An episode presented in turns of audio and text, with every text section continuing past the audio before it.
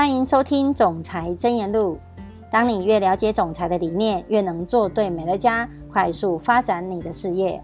我是苗栗的春景，今天要为大家导读的主题是：您对世界正在产生影响。当你评估一个人对其他人所能造成的影响时，请记得，一个人也可以有极大的影响力，就像是静止的水池上的一滴水，它可以像往外扩张的圆圈传递波纹。一个人对他周遭的人就可以产生这种影响。您正在改造其他人的生活。对我的生命具有最重大影响的一个人，就是我的父亲。他是一个好人，一个诚实的人。我从他身上学到了很多。我从来没有听过我的父亲说谎。他是一个谦逊、审慎的人。他从来不夸大。他是个保守大师。我感受到他所放射的能量。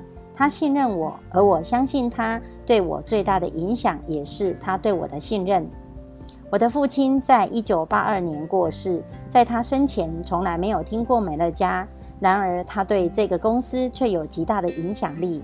他以身作则，教导诚实、努力工作。他热爱每个人，每个人都爱他。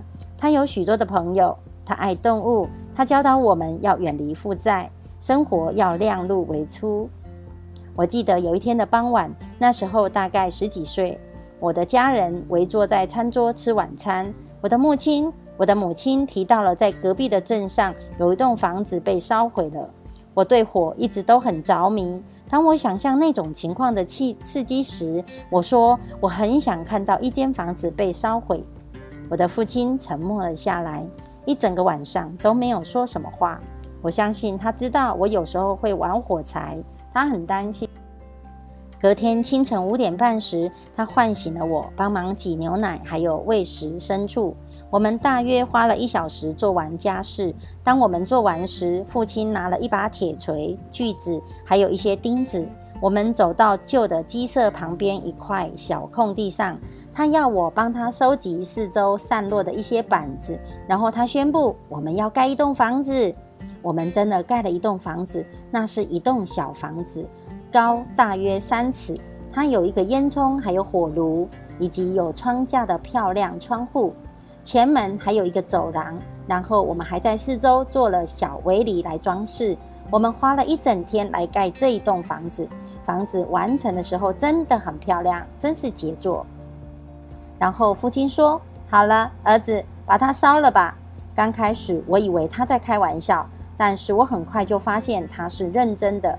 当我们一起创造了这么漂亮的东西，我没有办法承受要把如此珍贵的东西摧毁。刚开始我抗拒着，但是父亲一直重复他的指示：“我们把它烧掉吧，儿子。”当我冲到房子里去拿火柴的时候，我有了时间来思考父亲的行为。我的内心微笑了，他是担心我前一天晚上说出的那些呓语。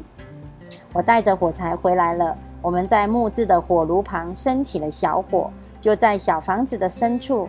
首先，烟囱里冒出了烟雾，然后从窗户里跑出来。不久，房子就被火焰笼罩，很快就只剩下灰烬了。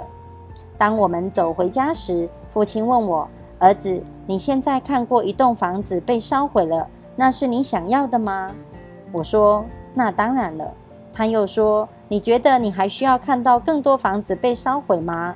我说：“不。”他说：“太好了，儿子。”他只说了这样，他从未针对我们刚才做的一切，或者是他想要的教导的事情来说教。他也从来没有再提起过那一次的事件。